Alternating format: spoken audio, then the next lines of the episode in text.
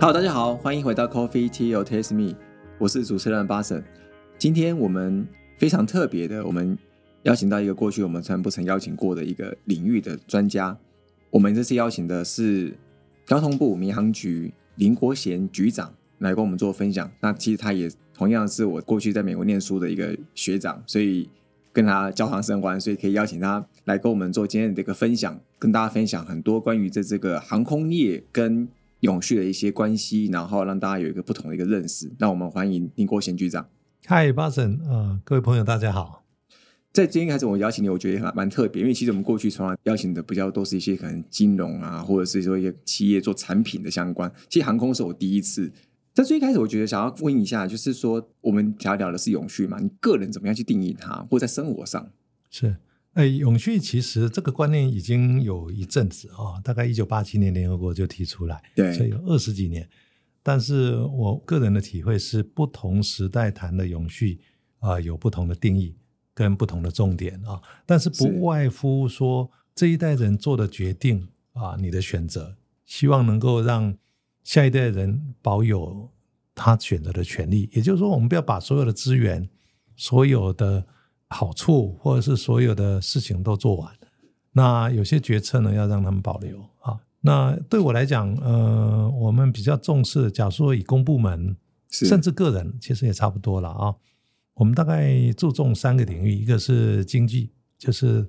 啊生产跟收入，经济能力，经济能力。第二个呢是环境啊，你生活的周边，你的呃周边环境、气候、温度、空气污染、水资源啊的处理。那第三个呢是社会关系。你跟邻居、跟社团、跟社区、跟大社群公司的关联，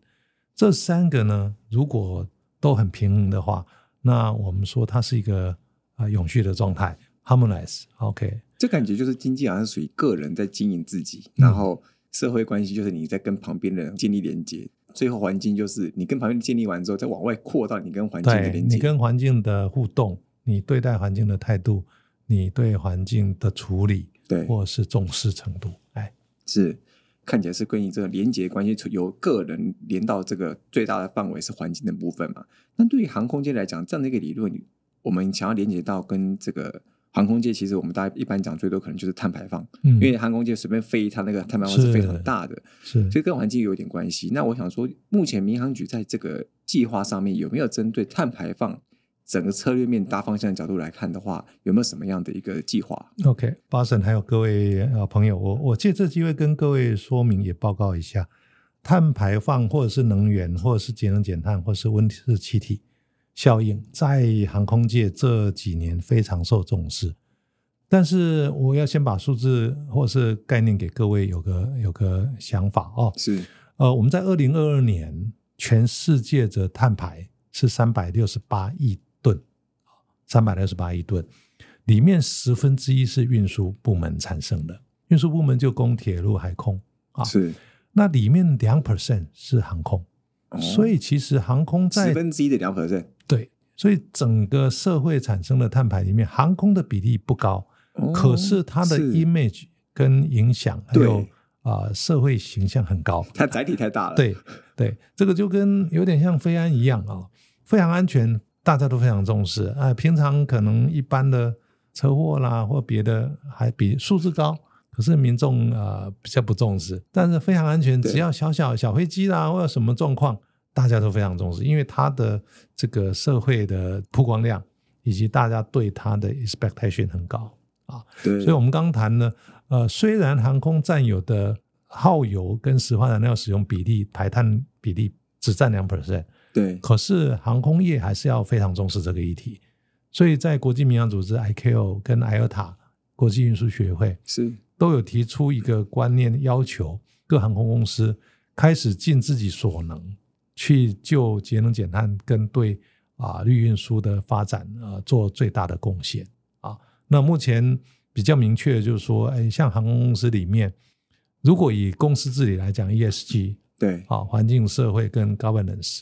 里面很多公司，国内有好几家已经把对绿运输、对环境的议题放进去他们的公司治理，像华航他们就去种树、去净滩、去处理。那第二个呢，华航在买进新飞机的时候，它也会加入那个永续燃油。永续燃油，哎，我们叫 SAF 啊，SAF。那这是什么一个东西啊？呃，SAF 是一种呃，一样是航空用油的一种，但是它的生产不是直接从石化燃料来，譬如说从废弃油，或者是从一般的生物或是矿物来提炼，但是不是直接从石化，所以在生产的过程中间，它比一般的航空用油减少了八十 percent 的碳排放。所以，呃，我们英文叫 SAF，就是永续航空燃油。是，那它的形态是多元的，但是目前最多的是用废弃食用油来提炼啊。那目前在新加坡机场有一个 SAF 的啊生产制造厂，所以大部分飞到新加坡的航空公司，他们会加了十 percent 左右的 SAF 在航空。它是可以混合的，可以混合的，对，SAF 是可以充分的混合到航空燃油里面。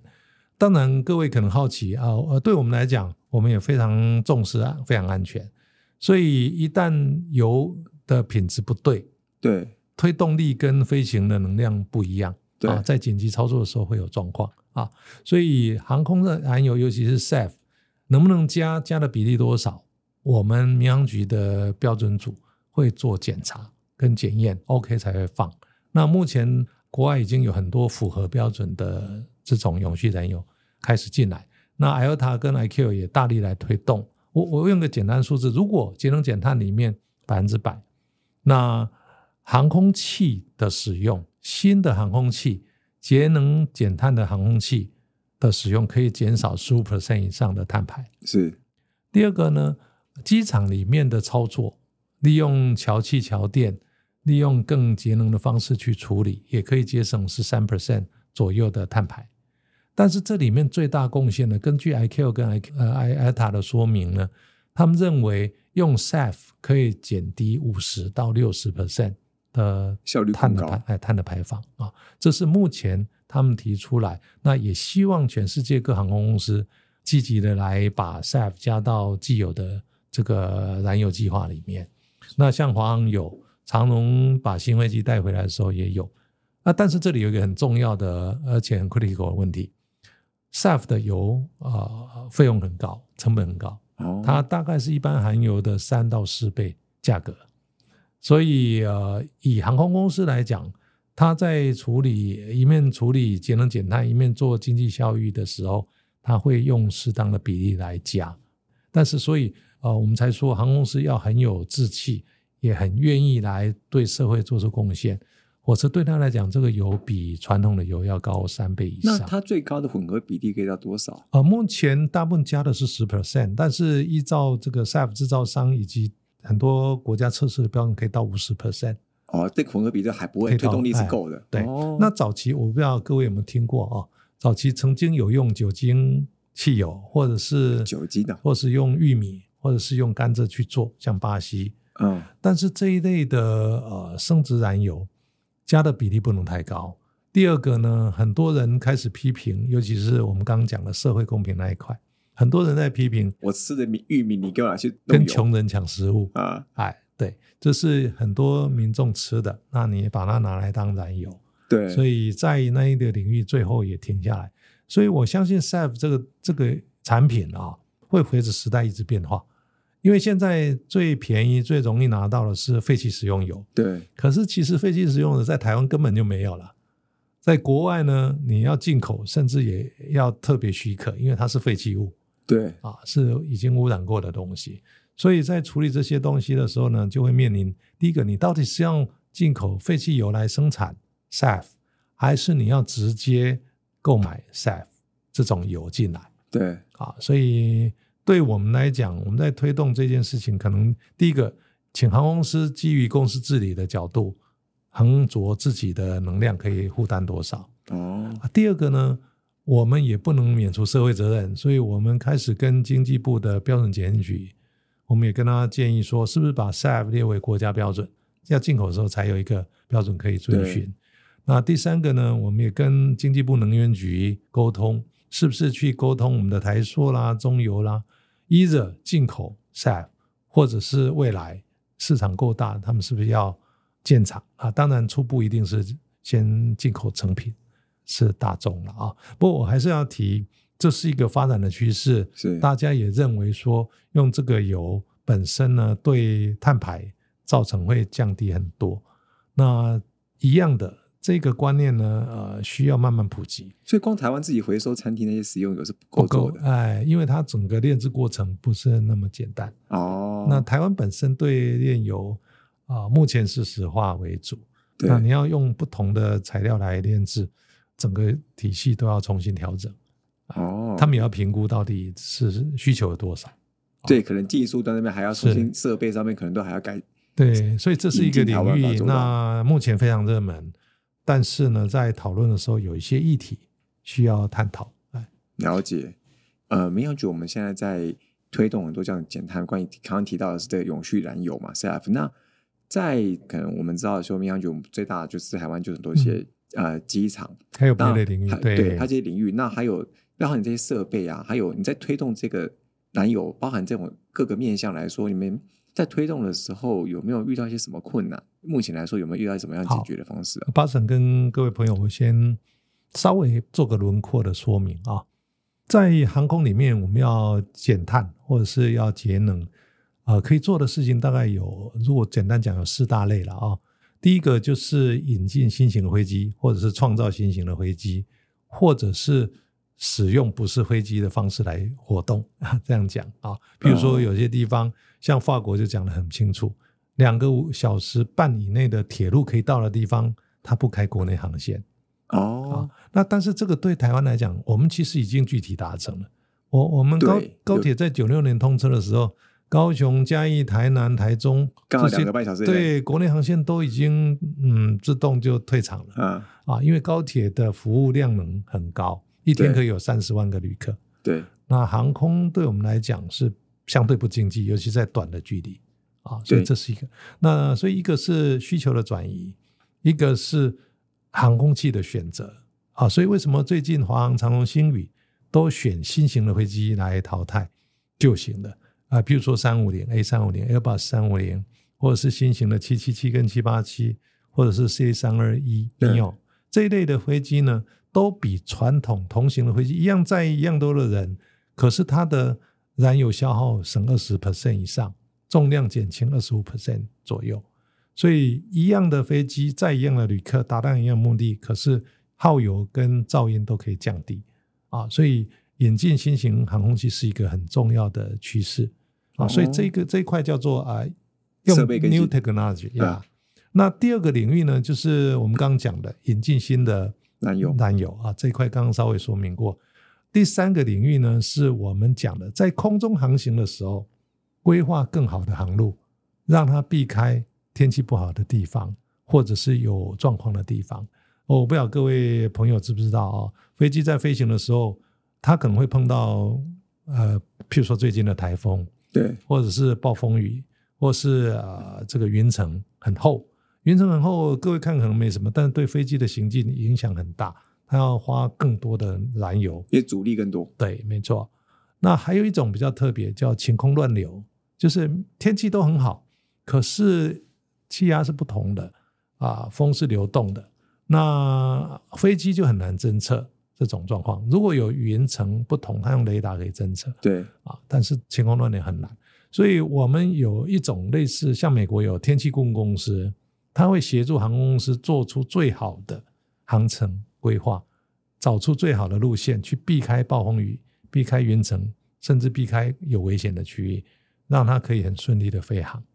那降低它的燃油。所以这个在我们航空里面叫做啊优良的飞航计划，最佳路径最佳路径啊。那另外呢，我们航管也会尽最大的努力。呃，我想借这机会也跟各位朋友讲，民航局下面有一个很大的航管单位，我们叫做空中无形的守护者，是空中交通警察啊。嗯任何飞机起飞、降落，经过任何地方，都要经过航管人员的指挥跟协调。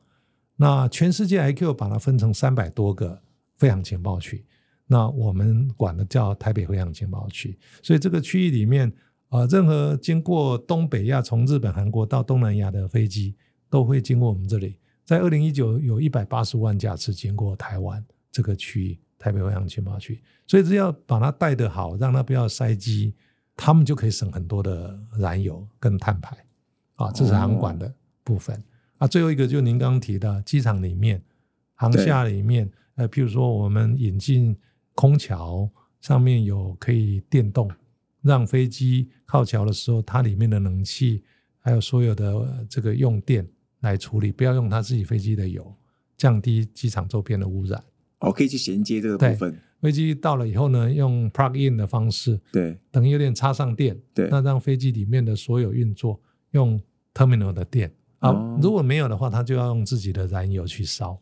哦，就像汽车一样啊，你烧燃油产生电力，听听收音机，哎，所以我们用桥气桥电来降低各辆飞机在机场的污染。油的消耗，对对，呃，譬如说陶机，啊，我以前在那边代理董事长三年嘛，哦，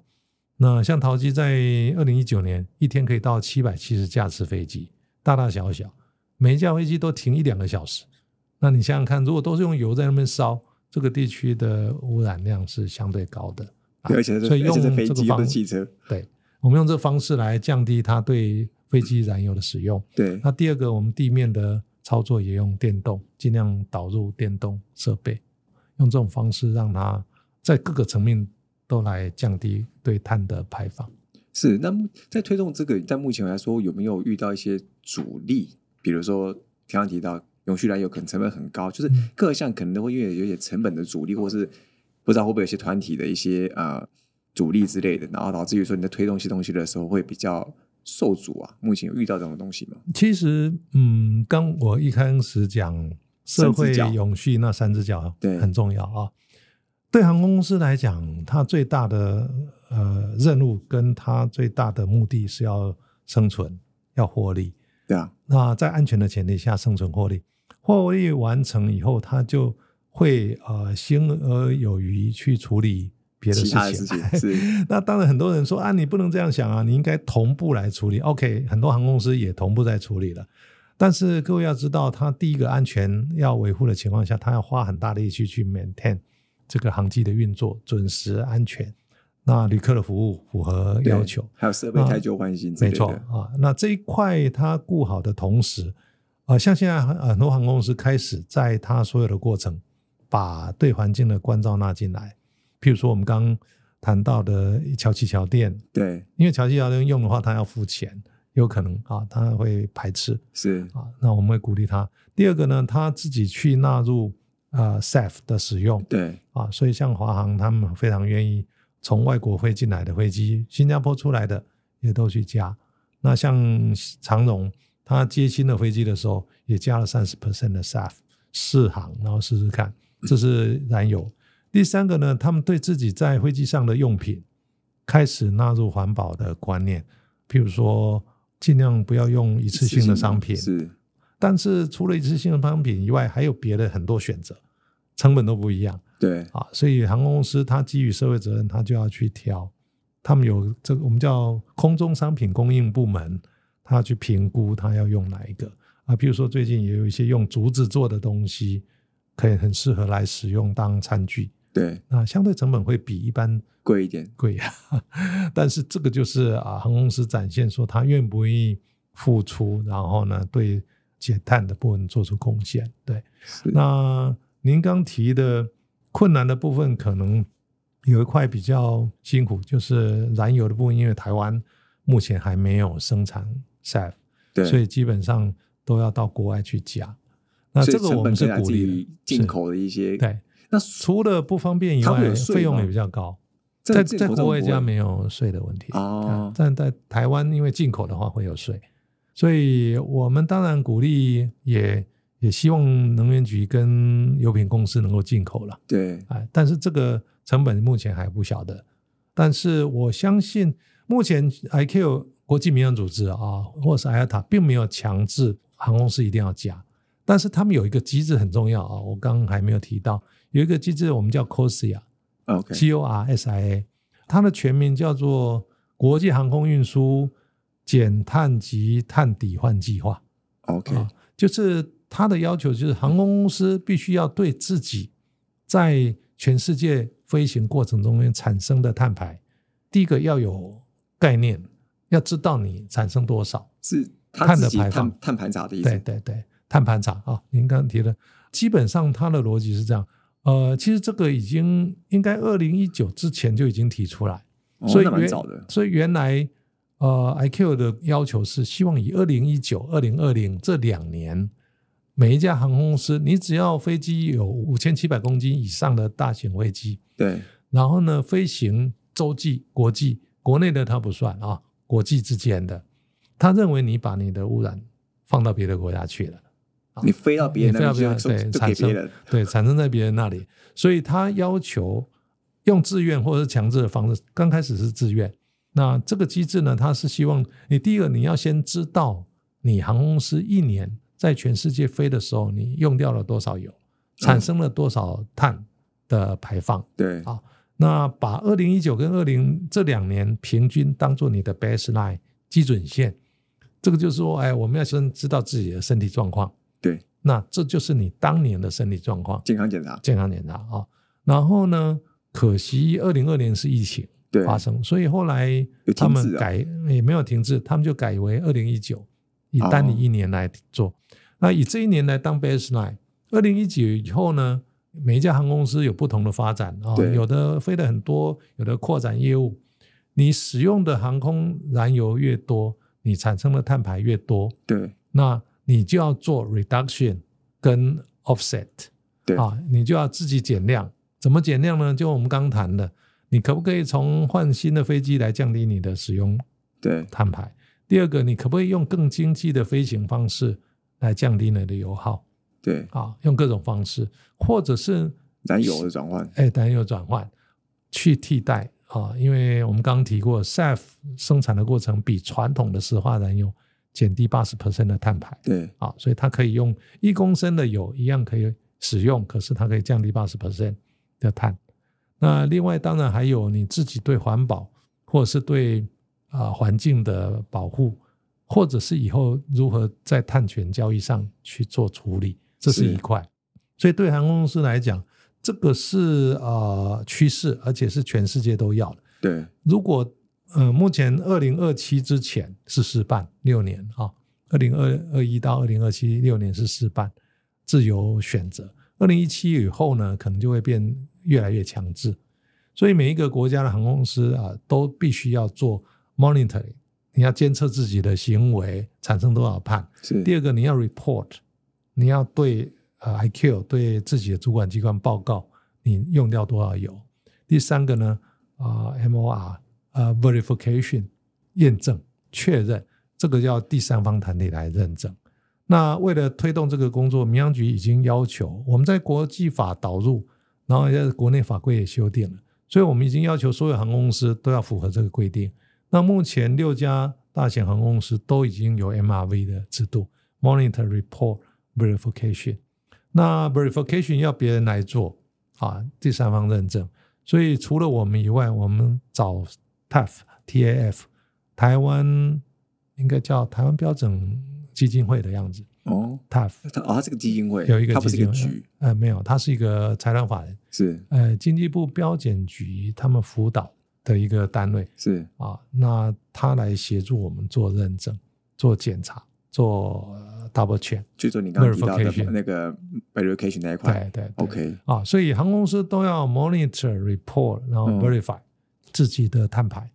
然后这个东西整合起来以后呢，国际上会观测。那到了一定程度，如果更严格，某些国家可能会认为，如果你没有遵照这个规定做，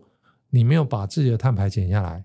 呃，maybe 他会采取强烈的措施不让你进去。是啊，这是有可能，所以这也是为什么我们对航空公司很早就提醒他们，也辅导他们往这方向走。那全世界对航空业的碳排，其实很多国家，尤其是欧洲国家很有意识啊。呃，像 Schiphol 机场，他们就很很清楚的自己表达说，哎，他们不希望航机在 Schiphol 机场荷兰啊，是的操作呢，一年超过四十六万架次，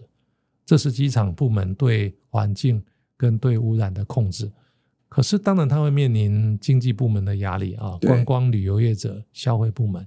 啊、也会，这个是我们刚刚讲那三只脚对自己在协调啊。那像法国就宣布两个半小时内的